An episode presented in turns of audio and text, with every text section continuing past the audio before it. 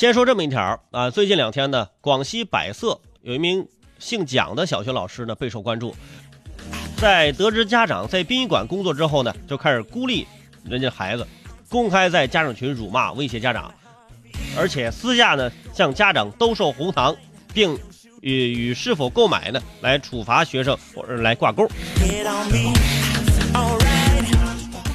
而上述行为呢，一经爆爆料啊，很快引发了这个网友的热议。呃，最近呢，在二十九号，也是这个当地区委、区政府、市教育局啊，区教育局已经呃成立工作组展开调查。经初步核实，家长所反映的问题基本属实。呃，目前该老师已经暂停了班主任的职务。说实话，每每看到这样的新闻呢，我是不大愿意在节目当中说的，因为这是一些极个别的一些老师，呃，出现这样的问题。但是我现在发现啊，这种极个别的现象，也变得不是那么极个别了。呃，因为有太多经常这样看到这样的新闻了。我想啊，本来是高高在上的、非常高尚的、无私奉献的我们的教师群体当中，为什么会出现了越来越多这样的事情和这样一些不不光彩的一些新闻呢？大家呢也不要一竿子打死，就是老师怎么怎么怎么样。哎呀，一说起老师我来气。你想想我们小时候对老师是吧？那老师恭恭敬敬，现在。很多人对老师是什么样的一种感受呢？其实这个事儿我们归根结底讲，为什么现在很多老师喜欢在家长群里面卖东西，各种怎么怎么怎么怎么怎么样？有一点原因是，现在的工资不高，这是一个现实。很多老师的工资一个月两千多、三千出头，呃，这样工资无法养活自己，而且一旦这个群体的工资收入低了，就很难吸引很多人才去到这里面去成为一名老师。如果说教师群体的工资是高工资，那肯定会吸引更多的人去，就会有一个筛选的机制，啊，有一个筛选机制之后会吸引更多优秀的人才。当然，我不是说现在啊去这个教师群体的人不优秀啊，不是人才，也有很多人家是有这个理想人去的。但是，相对于把工资涨起来，吸引的人才会更多。所以，我经常在节目当中来呼吁啊，这个老师的工资必须要。涨起来，我觉得其他任何行业都可以先等等，教师行业的工资先涨起来。你要想对孩子的投资，这是一辈子的，那么就是先从老师开始。一名优秀的老师对孩子的影响是一生的。所以说，我们也不希望以后看到更多的什么老师在微信群里卖红糖啊，卖这卖那，你不买跟你学生成绩挂钩的这个，哎呀，看着真的是太寒心了。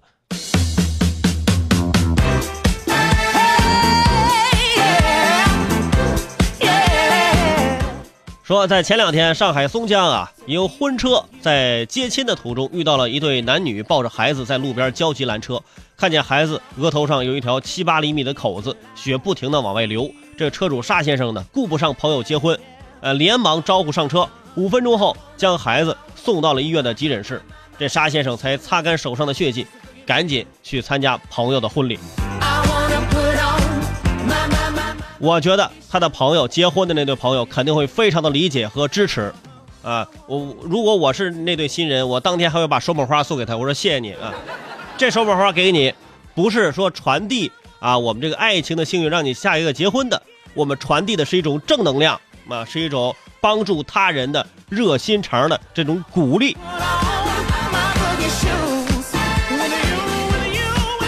而且这个小朋友到医院之后肯定也转危为安了。啊！又醒过来之后，他爸妈说：“哎呀，你爸妈，我是救护车送过来的吗？不是孩子，婚车送你来的啊。”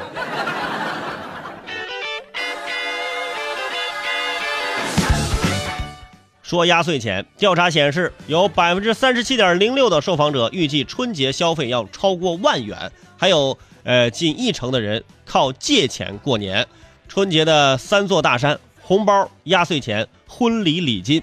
百分之九十九点三一的受访者。啊，而且是八五后表示，这个春节期间要发压岁钱，近半数受访对象称，发压岁钱的金额将超过两千元。我自己大概算了算自己，我回家过年压岁钱我要超发过呃大概五千元。真的，这也是为什么回家过年自己有点踌躇，不敢向前的这种感觉，这是原因啊。但是你想。回去就过年那么一次，家里孩子太多了，是吧？我我现在是呃三个外甥女儿，两个外甥，还有其他的那些邻里街坊的，这这都要给你都要给，对不对？所以说大家也不要因为这个呢就上愁回家过年。这人家还有一成，说人靠借钱过年，这不照样回家过年了吗？对不对？你还没借钱，你不错了，你这。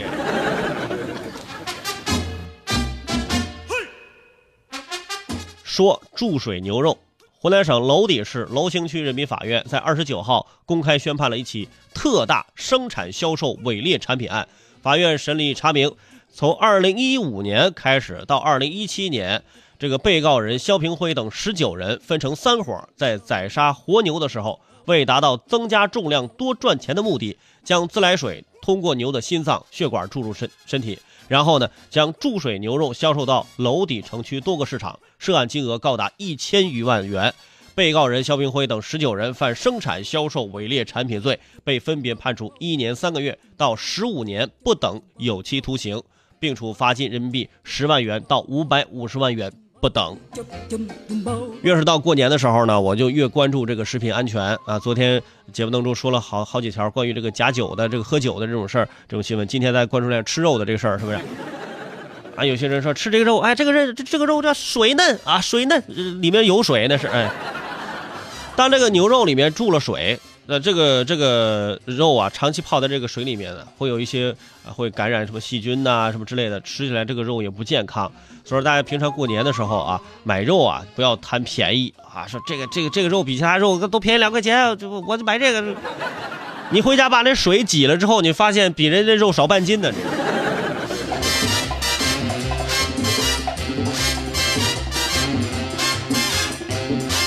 好看时间还能刷最后一条啊！最后一条说这么个事儿：说最近呢，一趟南京到衢州的列车驶入了杭州东站的时候，车厢内突然传来抓小偷的喊叫声。女列车长闻讯立即赶到现场，要求嫌疑人出示车票、身份证。待列车进站停靠，突然嫌疑人挣脱控制，快速奔向出站地道方向。女列车长立刻女汉子附身呢，迅速在站台上开始追赶。一边追一边高喊：“快快快，拦住他，抓小偷！他是小偷！”最后成功抓获，很有画面感的一条新闻。所以说，我们的列车长，女列车长啊，就平时本身工作就已经很忙了，但是这个时候呢，还要身负抓小偷这样的任务。这也是提醒大家，过年回家春运啊，车上比较挤，一定要照看好自己身上的财物，就是别给人咱列列车长添这样的麻烦了，是不是？自己照看好了。就不会有小偷偷你，是不是？那小偷他好像也想过个肥水年，是不是？但是放心吧，想用这种方法过年呢，你就进去吃我们这个派出所给你们发的那个饭就可以了啊。好好在里面反省反省啊，过个反省年。